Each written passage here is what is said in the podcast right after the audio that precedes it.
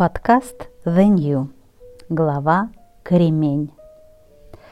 В книге пророка Исаия 57 написано «И Господь помогает мне, поэтому я не стыжусь, поэтому я держу лицо мое, как кремень, и знаю, что не останусь в стыде».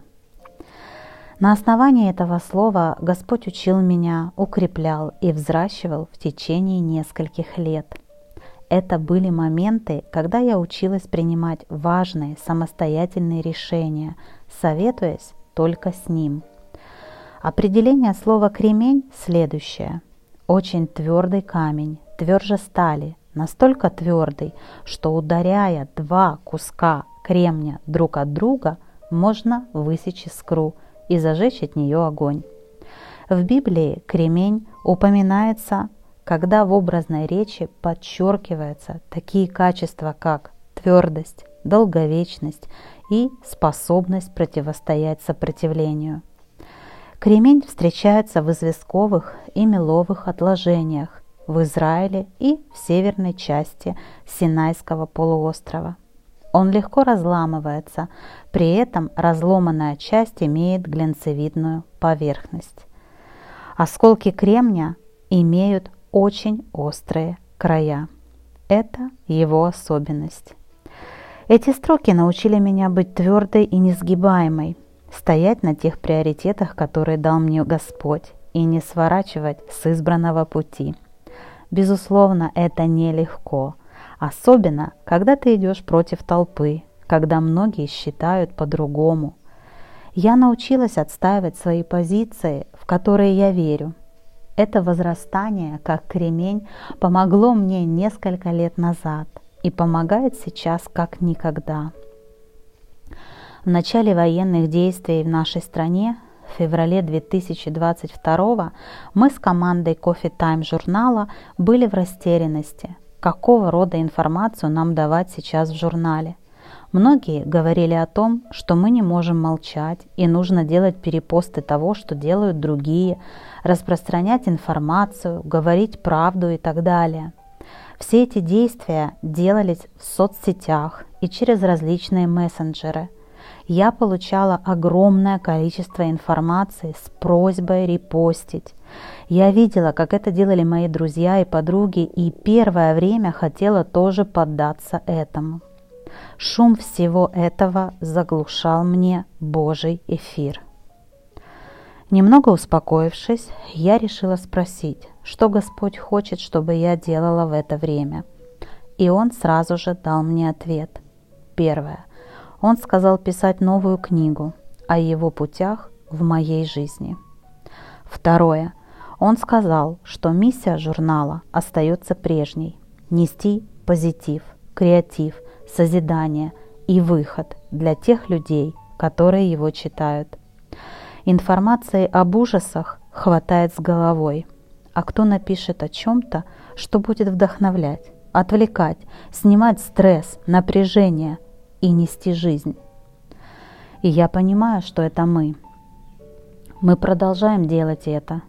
Нелегко не поддаваться тому, что делают все, а следовать курсу, в который ты веришь.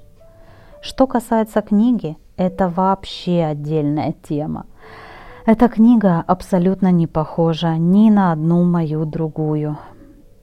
Да, возможно, стиль написания похож, так как он мой, но делиться откровениями, которые Господь давал мне в тайном месте, в особое для меня время, посреди ночи, я уж точно не собиралась.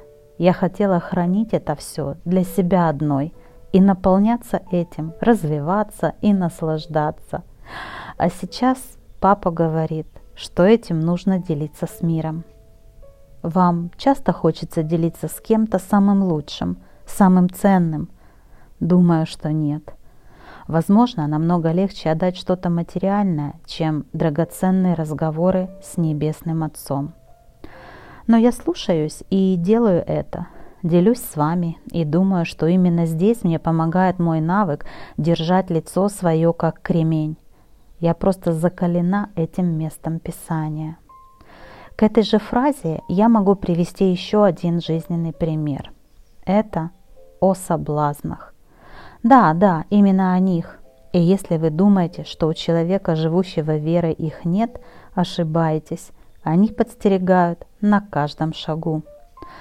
Поступать правильно не всегда легко, и часто мы хитрим, оправдывая себя. Но ведь Господь видит все наши действия и поступки и знает наши желания и мысли. Когда я не знаю, как поступить, спрашиваю у Него – когда меня что-то увлекает, но что-то не идет мне на пользу, я прошу его помочь мне с этим разобраться. Я не знаю, как бы я жила и где бы сейчас была, если бы не его водительство.